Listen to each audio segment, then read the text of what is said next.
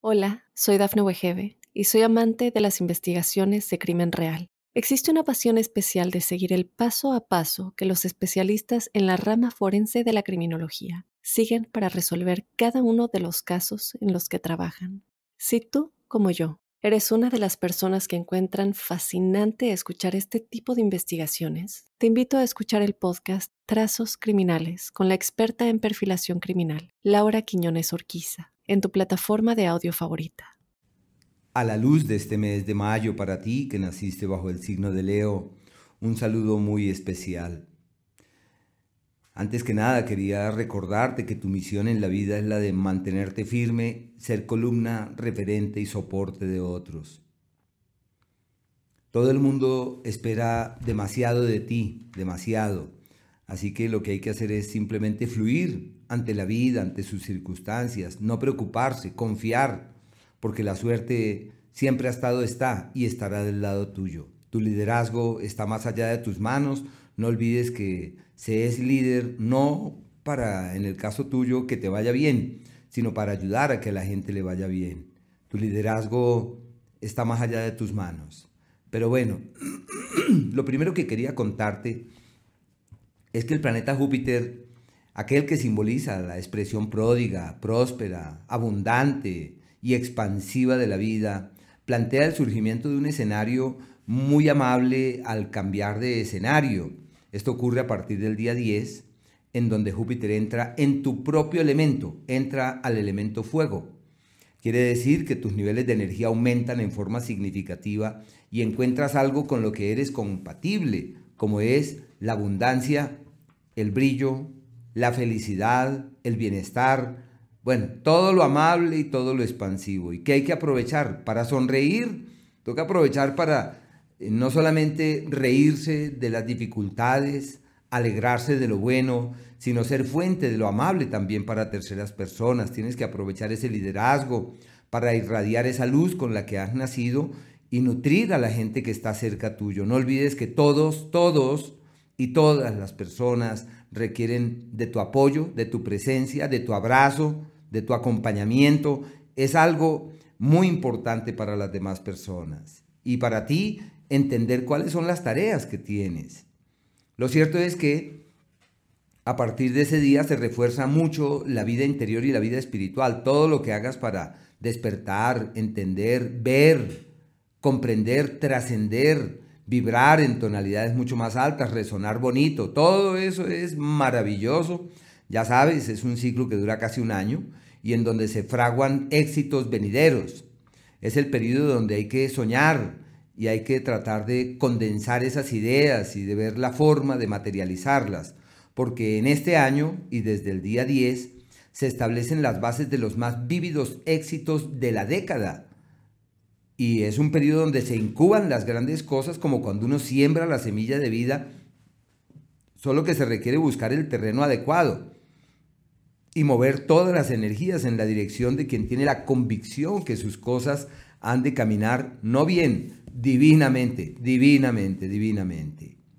Eh, de la misma manera, es una temporada donde se abren puertas de viajes, de opciones de viajes, de tentativas eh, de moverte hacia otras localidades, amablemente también, Así que dos, dos, tres cosas son las más importantes. Uno, los viajes. Dos, la espiritualidad. Y tres, los sueños que necesitan encontrar un escenario eh, para que se materialicen y se conviertan en realidades. En el amor es una época favorable, aunque uno le llama el tiempo donde el amor se va. Como si uno ama a una persona que está de paso, que está eh, moviéndose, pero también se atraen personas que están con alguien que tienen una relación allí. Eh, puede haber embarazos, puede haber definiciones en ese ámbito, pero hay que pensar muy bien lo que se hace con el único fin de que esas circunstancias y esas energías no se descontrolen y se conviertan en un problema. La atracción sobre personas de otras localidades, de otros países, de otras latitudes es evidente, hablando del amor y por eso es una temporada para reforzar, para afianzar. Se puede encontrar inclusive ese argumento del alma, ese argumento espiritual, esa, ese soporte teórico que le dé un sentido a la relación, que le dé un valor a la relación. El planeta Marte avanza hasta el día 24 por el eje de los problemas, de los eh, accidentes, de las dificultades, y eso son luchas, eso son dificultades. Lo primero hay que cuidar la salud, fortalecer los miembros inferiores, particularmente los pies, y estar atentos de procesos infecciosos. Es necesario eh, realizar actividades físicas o gimnásticas con prudencia. La prudencia debe ser como la reina, la que lleve allí la bandera de todo, con el único fin de que tu organismo no se desbalancee. Eh, para los temas espirituales es un ciclo maravilloso, se llama quien ve la luz, quien logra mirar hacia otros horizontes, así que hay una dupla, hay dos influencias en ese sentido y habrá que reforzar todo lo que tiene que ver con ese particular.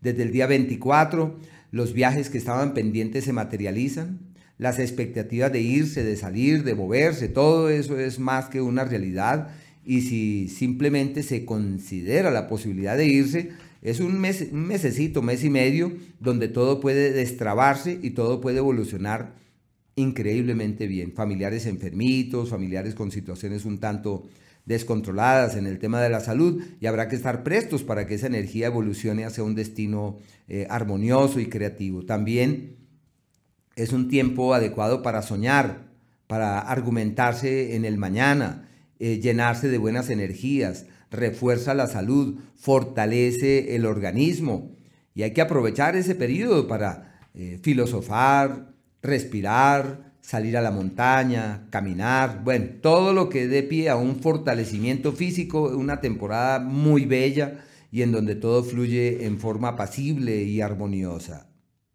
El planeta Venus, el primero y el dos, avanza por un sector enrarecido de crisis, de contratiempos, como un periodo que proviene ya del mes anterior, un ciclo de ciertos niveles de accidentalidad, eh, de pronto de cuestionamientos en el escenario profesional y de dificultades para encontrar un cauce seguro y fiable. Eso ya declina con el día 3 y a partir de allí surge un escenario maravilloso para grandes viajes, para grandes proyectos, para expectativas eh, de caminar con vigor hacia otros lugares, como cuando uno concluye que hay que salir del país a estudiar y que lo que está pendiente con latitudes lejanas, todo eso fluye de manera armoniosa, creativa, favorable.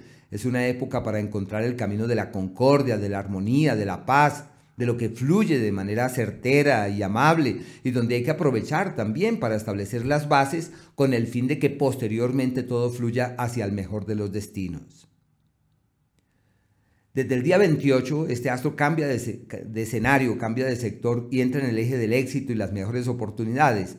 Desde allí, durante casi un mes, un periodo magnífico para la mejoría en la imagen pública, para encontrar aliados, eh, apoyos y ayudas que puedan ser decisivos con el fin de caminar con determinación y con vigor hacia el mañana. Una época muy bonita en términos general, habla de logros académicos, soluciones para temas de vehículos, todo lo que está pendiente con carros y con viajes, eso fluye perfectamente desde allí. Hasta el 21, el Sol está en el eje del éxito y ese éxito es fruto de las propias acciones, de la iniciativa, de la determinación, del compromiso que parte de lo profundo del corazón. No hay que dudar, ahí es que accionar, ahí es que, ahí es que hacer, ahí es que mover las energías, ahí es que disponerse con el alma y tener la convicción que todo debe fluir eh, sorprendentemente. Una época muy bella y en donde el libre albedrío está de tu lado. Debes eh, simplemente caminar con determinación y decir lo que yo considero que es, eso es. No voy a dudar más, voy a caminar con el alma. Desde el 21,